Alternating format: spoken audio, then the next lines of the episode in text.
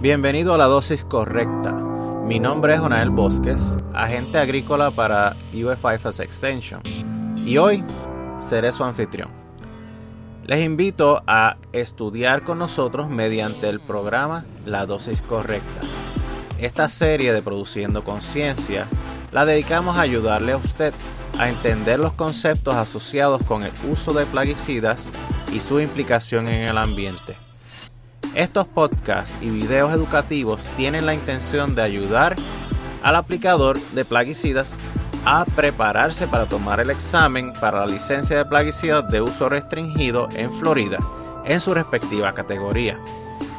En cada episodio nuestros anfitriones, Jonel Bosques y Luis Rodríguez, agentes agrícolas para los condados de Polk y Hardy, trabajamos duro para complementar el material educativo disponible con discusiones relevantes a los temas encontrados en el libro de repaso. Recuerde, una dosis correcta de información basada en ciencia le dará una ayuda a la hora de tomar decisiones al manejar plaguicidas. Disfrute con nosotros estas conversaciones y recuerde que hay un agente y educador de extensión en su comunidad para servir. Bienvenido a otro episodio de La Dosis Correcta, traído ustedes por Produciendo Conciencia. Seguimos estudiando para obtener nuestra licencia de plaguicidas y para eso vamos entonces a meternos de lleno al segundo capítulo de esta certificación que trata acerca de cómo identificar esas plagas y cómo manejar esas poblaciones de plagas que pueden estar afectando nuestro objetivo que es la producción agrícola, que va a ser la producción de alguna de estas comodidades o incluso pueden estar afectando la calidad de vida de una persona o el ambiente. Para hablar del tema, tenemos con nosotros de nuevo a Luis Rodríguez, agente agrícola del condado de Polk, quien nos va a estar guiando a través de esta discusión. Luis, buenos días. Buenos días, Juanel te damos la palabra a ti para que nos guíes. ¿Qué es lo que vamos a estudiar hoy?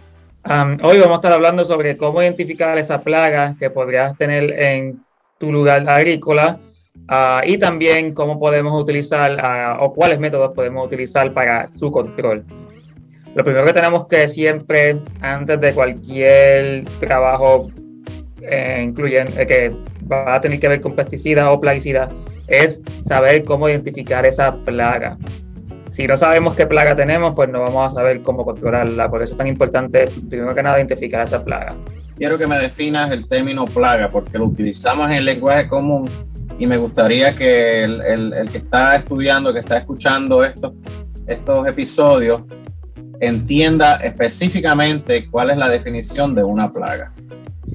Pues mira, una plaga es cualquier organismo, cualquier patógeno, cualquier maleza que me esté afectando negativamente algún lugar, por ejemplo, en este caso las cosechas, eh, que yo no las quiero aquí, que ya me está compitiendo a base de nutrientes en el caso de las malezas, que me está entonces afectando, comiéndose mi cultivo, eh, transmitiendo cualquier tipo de patógeno, ya sea algún tipo de virus, bacteria, hongo, eh, cualquier organismo que me va a causar algún impacto negativo en mi producción agrícola en mi patio, por ejemplo, en mis plantas ornamentales, a la salud pública y hacia mí mismo, pues se considera entonces una plaga.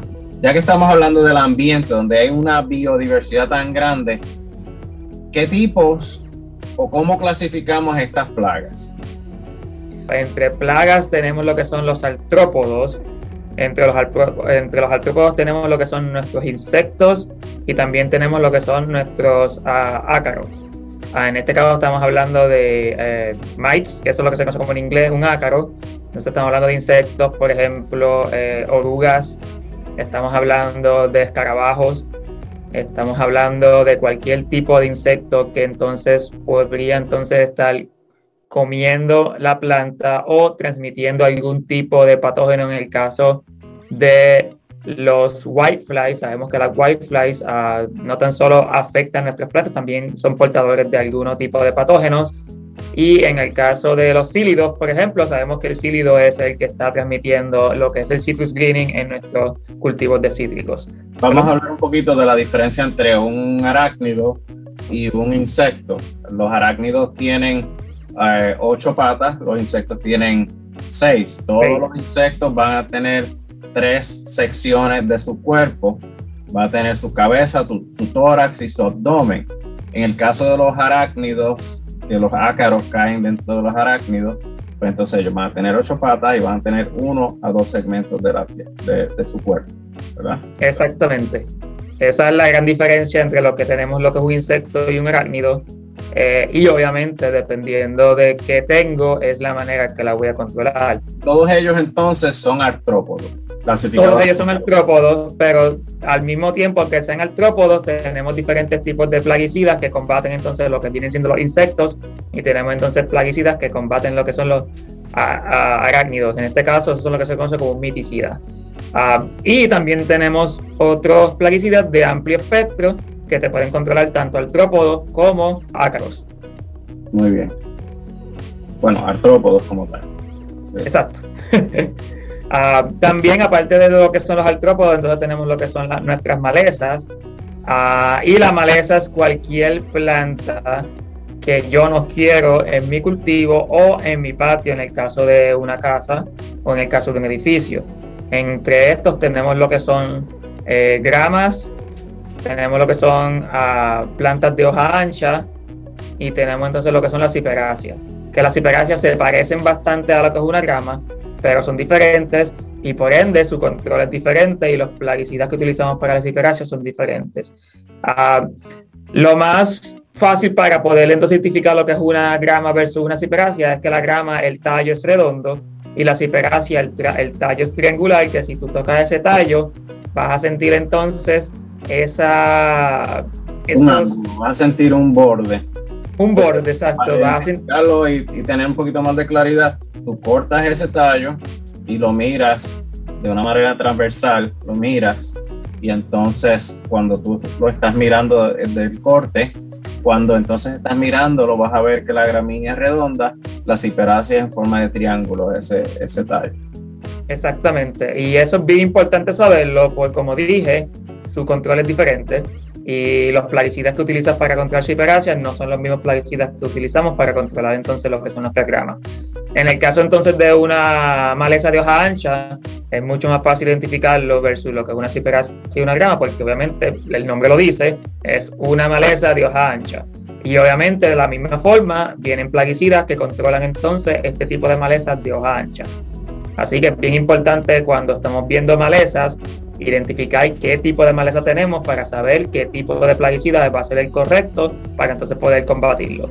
Nosotros ayudamos a identificar qué, qué plaga usted tiene, qué maleza usted nos trae, usted no tiene la idea de, de lo que es, nosotros podemos entonces identificarlo a través de nuestro servicio de diagnóstico.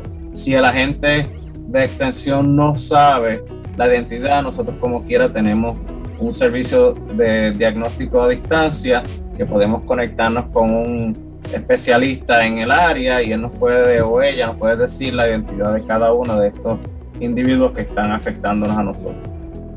Exactamente. Y de igual forma, este, también nosotros tenemos este, múltiples publicaciones en lo que se conoce como As IFAS y también tenemos este, libros a la venta en, eh, en la página de internet, el bookstore de IFAS, que también ah, hay lugares, otros recursos donde la persona puede entonces también lugar, ah, buscar ahí y también identificar la, la, plaga que tiene si no conoce la plaga, pero como, como dijo Juanel, eh, nosotros podemos llevar a cabo ese servicio y nos pueden traer las malezas. Vamos a, vamos a hablar, seguir hablando de los otros tipos de plagas. los otros tipos de plagas que tenemos serían entonces lo que son bacterias, virus y hongos y también tenemos lo que son nuestros moluscos, a cualquier tipo de babosa que esté en nuestros ah, cultivos o nuestros patios pueden entonces también afectar a las plantas, mayormente comiéndoselas. Y también tenemos entonces lo que son los vertebrados, que aquí estamos hablando de algún tipo de ave que está comiendo, por ejemplo, las blueberries, que eso es muy común. Tenemos entonces las ratas, que todo el mundo sabe que las ratas vienen siendo una plaga en, una, en un hogar. Ah, también pueden ser plagas en las cosechas. Y también tenemos lo que son los mapaches, que los mapaches también se pueden convertir en plagas dependiendo el daño que están ocasionando. Tenemos ahí cerdos, tenemos ahí armadillos, tenemos ahí culebras, dependiendo de lo que está trabajando, pues ahí cae todo eso dentro de vertebrado. Ahora, eh, vamos a hablar de otro término eh, que vemos en estos capítulos que estamos estudiando. Uno es tolerancia y el otro es resistencia. Quiero que nos hables acerca de eso. Estamos hablando en referencia al químico, eh, al método químico que estamos aplicando. Estos patógenos o estas plagas que están afectándonos, dependiendo de qué sea, van a reaccionar diferente a un plaguicida. Eh, por eso es que nosotros necesitamos saber lo que estos términos significan. Tolerancia a pesticidas versus resistencia a plaguicidas. Sí, y es un término que muchas personas confunden porque es bastante similar, pero hay una diferencia bien clave. Este, por ejemplo, la tolerancia es cuando yo estoy aplicando un químico por primera vez, por ejemplo, y pues tengo 10 insectos y de esos 10 insectos, 9 mueren y ese único insecto pues sobrevivió pues eso significa que ese insecto fue tolerante a ese plaguicida en ese momento, en ese instante. Y esto simplemente pasa por, es un biotipo que es lo que se conoce como un insecto que genéticamente es superior a los otros y por eso pudo sobrevivir a esa aplicación de pesticida o plaguicida. En el caso de la resistencia, estamos hablando entonces en un término populacional. Ya estamos hablando que este biotipo vivió, siguió reproduciéndose y con el tiempo, en vez de ese plaguicida, combatir esos 10 insectos, con el tiempo seguimos utilizando el mismo plaguicida con el mismo método de acción y cuando vengo a ver, en vez de que me sobreviva solamente un insecto, me está sobreviviendo cinco insectos, por ejemplo. Y poco a poco durante el tiempo, si no cambiamos ese pesticida, seguimos entonces creando una población mayor resistente. En otras palabras, va a llegar el punto que de los 10 insectos, solamente uno va a morir y entonces tengo 9 que son resistentes. Y esa es la diferencia entonces de lo que es tolerancia y resistencia. Tolerancia es simplemente esa primera vez que ese insecto tomó ese plaguicida, y la resistencia entonces estamos hablando de cómo esa población durante el tiempo se convierte entonces resistente y no se puede controlar ya con ese específico plaguicida en ese específico método de acción hablaste de modo de acción y quiero que me definas ese término. ¿Qué es un modo de acción? Pues el modo de acción es la manera en la cual el plaguicida trabaja eliminando esta plaga. Estamos hablando si el plaguicida ataca por contacto o si el plaguicida tiene que ser ingerido por la plaga para entonces ataque ya sea el sistema nervioso o algún otro tipo de metabolismo del plaguicida. O estamos hablando entonces de lo que es un ah, fumigante, que el fumigante muchas veces lo que hace es sofocar entonces el insecto. So, es bien importante que cuando uno esté aplicando este tipo de plaguicida siempre rote el modo de acción para de esa forma no crear esa resistencia, porque la forma en la cual nosotros estamos creando resistencias utilizando el mismo modo de acción constantemente. Y es bien importante que cuando las personas cambien esos plaguicidas, no simplemente cambien el nombre del plaguicida, vayan y busquen en el label y busquen ese modo de acción y cambien el modo de acción, porque hay muchos plaguicidas que tienen diferentes nombres con el mismo modo de acción. Y lo que tú estás tratando de derrotar es ese modo de acción. Son bien importante que estén buscando específicamente el modo de acción y cada plaguicida, si usted ve el label, va a tener un numerito y ese numerito te va a decir que es un diferente modo de acción. Y eso más adelante cuando hablemos del label podemos entonces eh, hablar de eso en los próximos capítulos que va a ser del label, podemos entonces especificar eso. Entonces el label o etiqueta te va a decir el ingrediente activo que tiene eh, efectos sobre eh, X plaga. Exacto. Lo que estás hablando es rotar esos ingredientes activos entre diferentes familias de químicos para entonces nosotros tener una reducción en la probabilidad de tener eh, plagas tolerantes, los cuales posiblemente se podrían entonces convertir en una población resistente. Muy bien. Ok, pues vamos a cambiar el tema un poco y vamos entonces a, hablar de otra definición que aparece en este capítulo, que es bioacumulación pero también biomagnificación. ¿Qué significan estos dos términos? Pues mira, es un término que todo aplicador de plaguicidas debe conocer, ah, porque obviamente están afectando eh, los organismos. Entonces, bioacumulación se refiere a que tenga un organismo que ha sido expuesto a plaguicidas y esos plaguicidas se quedan dentro de él, ya sea en el tejido grasoso del, del animal o del organismo. Y entonces durante el tiempo, cada vez más acumulación de este plaguicida está dentro de ese organismo. En el caso entonces de lo que es biomagnificación, es, tiene que ver con la cadena alimenticia. Por ejemplo, estoy aplicando un plaguicida a un insecto, pero este insecto es, eh, tiene un depredador que viene siendo una serpiente. Pero entonces tengo que un águila puede comerse esa serpiente. Estoy hablando de que se magnifica esa transporte de plaguicidas desde la presa al depredador y de ese depredador al próximo depredador. Quiere decir que esa águila que di de ejemplo va a tener más acumulación de plaguicidas en su cuerpo porque está comiendo los organismos que nosotros este, estamos combatiendo con el uso de plaguicidas. Por eso es la diferencia. Bioacumulación es solamente un organismo que durante el tiempo se le acumula el plaguicida porque está en el área donde estamos aplicando plaguicida. En el caso de, de biomagnificación es que ese depredador está comiendo entonces estos organismos que estamos eh, está siendo expuesto al, plaguicida y por ende él, ese depredador termina con acumulación de plaguicidas en él. Uh, esa es la diferencia. Y es bien importante nosotros tratar de evitar que esto ocurra como aplicadores de plaguicidas. Y eso obviamente, ¿cómo se hace? Aplicando los plaguicidas cuando se necesitan solamente. No simplemente dar muchas aplicaciones, costa de que se me sigan entonces teniendo estos organismos que se me sigan acumulando estos plaguicidas dentro de ellos. Entonces, bioacumulación, en resumen, estamos hablando de un individuo que acumula el plaguicida que nosotros estamos utilizando en su, en su cuerpo, en su sistema. Biomagnificación, estamos hablando ya de el ambiente, estamos hablando de, de la población y de cómo estas interacciones entre organismos entonces pueden afectar a un organismo que no es el objetivo con el plaguicida que nosotros estamos utilizando.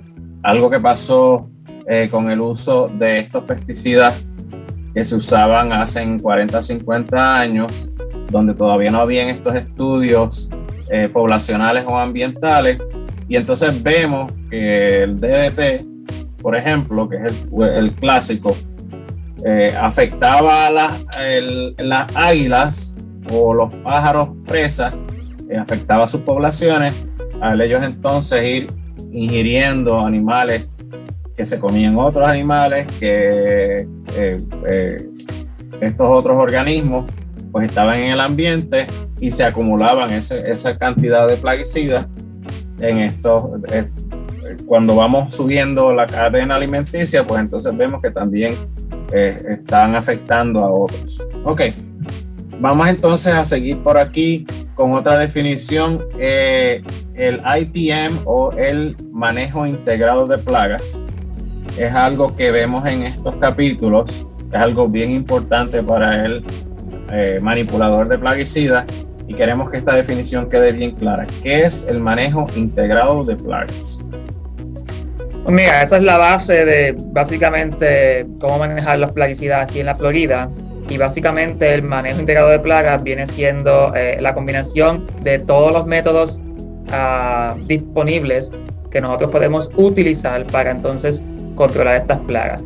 No simplemente estamos hablando de control químico, estamos hablando de cualquier otro tipo de control como control biológico, mecánico, eh, control físico y cualquier tipo de control que nosotros utilicemos eh, va a ser parte de ese manejo integrado de plagas. Y entonces estamos hablando de la combinación de todos estos métodos para poder combatir estas plagas.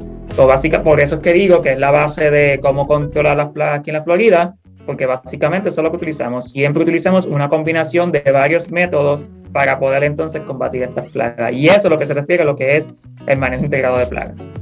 ¿Y qué componentes tiene este IPM o este manejo integrado de plagas? ¿Qué, ¿Qué, cosas son los que necesitamos entonces nosotros hacer a nivel de finca, a nivel de una compañía, para entonces manejar estas plagas adecuadamente y de una manera integrada?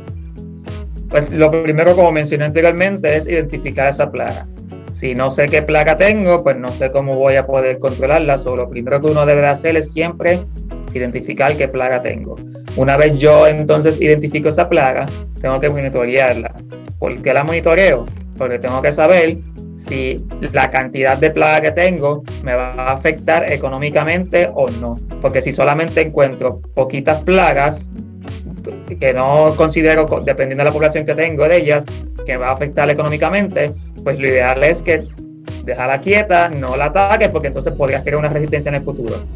Si ya tú monitoreaste la plaga y dependiendo de la población entiendes que entonces sí te puede afectar económicamente, ya sea tu cultivo o tu landscape o tu área donde eh, tenga eh, algún tipo de actividad, pues ahí pues entonces ya este, sí, entonces vas entonces a integrar entonces algún tipo de sistema para poder combatirla. Por eso entonces llegamos a lo que se conoce como la planificación del objetivo. Y esta planificación tiene tres cosas.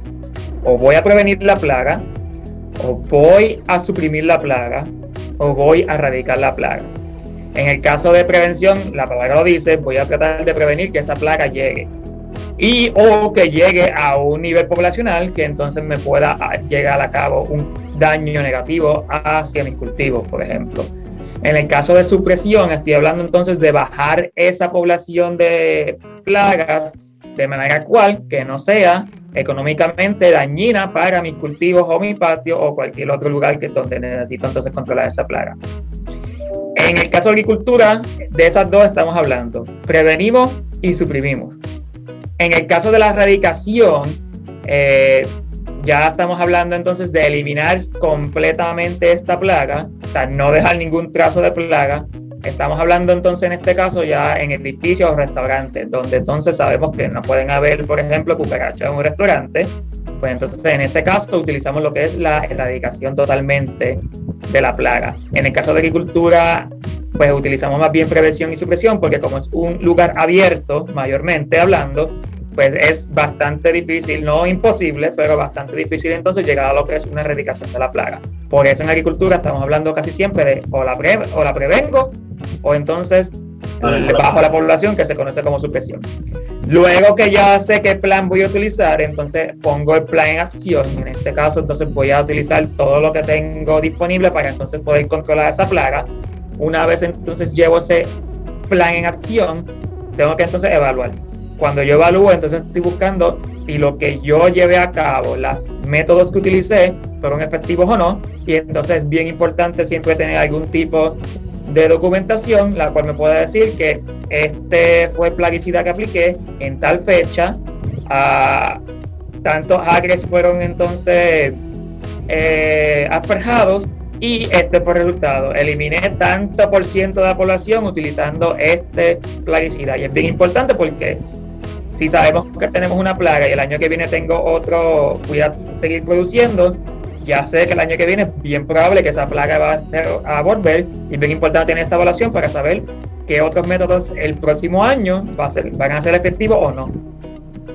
Ok, muy bien. Una dosis de planificación o de prevención es eh, más valiosa que una dosis de cura porque nos va a salir más caro tener eh, que controlar algo que está fuera de control eh, o manejar algo que está fuera de control versus estar identificando y monitoreando constantemente, establecer un umbral de tolerancia donde sabemos de que si ya encontramos 15 individuos por planta, que ya eso es una carga que es económicamente importante, y entonces em, empezar a manejar ahí, por ejemplo. Vamos entonces a hablar, ahora a hablar de estos, de estos métodos de manejo de plagas. ¿Qué herramientas nosotros tenemos a la mano en nuestra caja de herramientas para trabajar en el manejo integrado de plagas? Pues mira, tenemos un montón de métodos que podemos utilizar. So, yo voy a mencionar varios, no son los únicos, pero son los más comunes. a nivel general, porque cada una de las, de las plagas tiene eh, una caja de herramientas diferente para manejar, ¿cierto? Exactamente, sí. So, el primero que voy a estar hablando entonces va a ser lo que se conoce como el control biológico, que el control biológico entonces es utilizar los ah, enemigos naturales o los depredadores naturales de la plaga la que, que tengo aquí presente. Un ejemplo sería el uso de mariquitas para poder controlar los áfidos. Las mariquitas de por sí este, son los depredadores naturales de los áfidos y si yo sé que tengo áfidos, pues yo puedo entonces introducir mariquitas en, mi, en mis cultivos estas mariquitas entonces van a básicamente ser un control biológico, que es la palabra, porque van a estar depredando estos áfidos y entonces van a ayudar a bajar la población de esos áfidos. Mariquita eh, en inglés ladybug, ¿verdad? Sí, mariquita en inglés entonces sería un ladybug y áfidos se conocen como aphid en inglés. Um, estoy hablando entonces también del otro método que viene siendo lo que es el control mecánico, que es el uso de maquinaria para entonces poder controlarlo a las plagas. Estamos hablando también de lo que es una barrera, que yo puedo entonces construir una barrera alrededor de mis cultivos para evitar que entonces esas plagas entren al área donde están mis cultivos. O también estamos hablando de trampas, que yo puedo poner varias trampas alrededor de mis cultivos, lo cual este, tenga algún tipo de atrayente, que la plaga se atraiga ahí y entonces quede atrapada y entonces no llegue a donde están mis cultivos. También estamos hablando de lo que es el control cultural. Eh, el control cultural estamos hablando de utilizar la planta correcta en el lugar correcto, en, otras palabras, plantas que son resistentes a sequía en un lugar que es bastante árido, este, o plantas que son tolerantes a, áreas inundadas, donde entonces sé que tengo un área donde va a ser bastante húmeda, por entonces utilizar este tipo de plantas. Ah, también estaría hablando de eh, fertilizar adecuadamente. Eso es lo que es un, ah, un control cultural. A utilizar el sistema de... Cultivos este, de row crop, estamos hablando de cultivos agronómicos, preparar el terreno bien, hacer las camas de acuerdo a las dimensiones recomendadas, etcétera. Eso es un eh, control cultural. Exactamente. Entonces tenemos lo que es control ambiental, que muchas muchos de estos ejemplos se utilizan en lo que son los greenhouse. Estamos hablando de poder controlar lo que es la temperatura, poder controlar lo que es la humedad y poder controlar lo que viene siendo la luz. Ah, dependiendo de la plaga, si hay más humedad, hay plagas que les gusta la humedad y entonces la puedo tener presente. Si puedo controlar su humedad, pues evito entonces que la plaga llegue. Si puedo controlar la temperatura, de igual forma.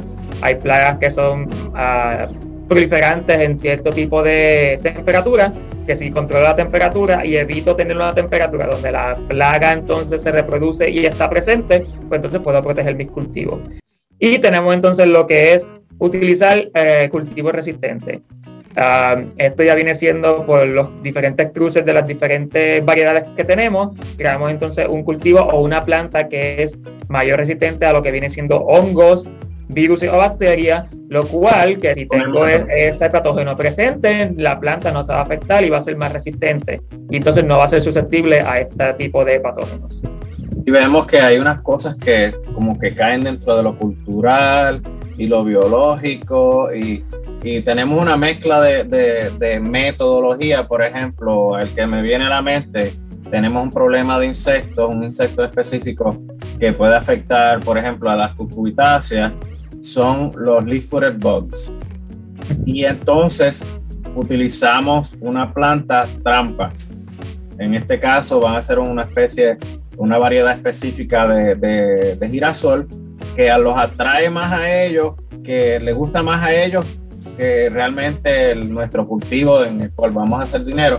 Entonces ellos se van a estas plantas específicas, eh, se quedan ahí, nosotros podemos controlar ahí, gastamos menos plaguicidas y entonces eso es un control biológico, pero también un control cultural si viene siendo parte de nuestra operación otra cosa que me viene a la mente pues son el control biológico, avispas parasíticas, que también nos pueden ayudar a controlar cierto tipo de, ya sean hormigas, ya sean áfidos, etcétera, eh, que son diferentes tipos de controles biológicos que existen. O sea que ah, ah, tenemos mucho que aprender como aplicadores de eh, qué otras alternativas hay para no tener que poner tanto énfasis en el uso de control químico, podemos entonces diseñar o modificar nuestro ambiente para que sea más favorable para eh, nuestros cultivos deseables.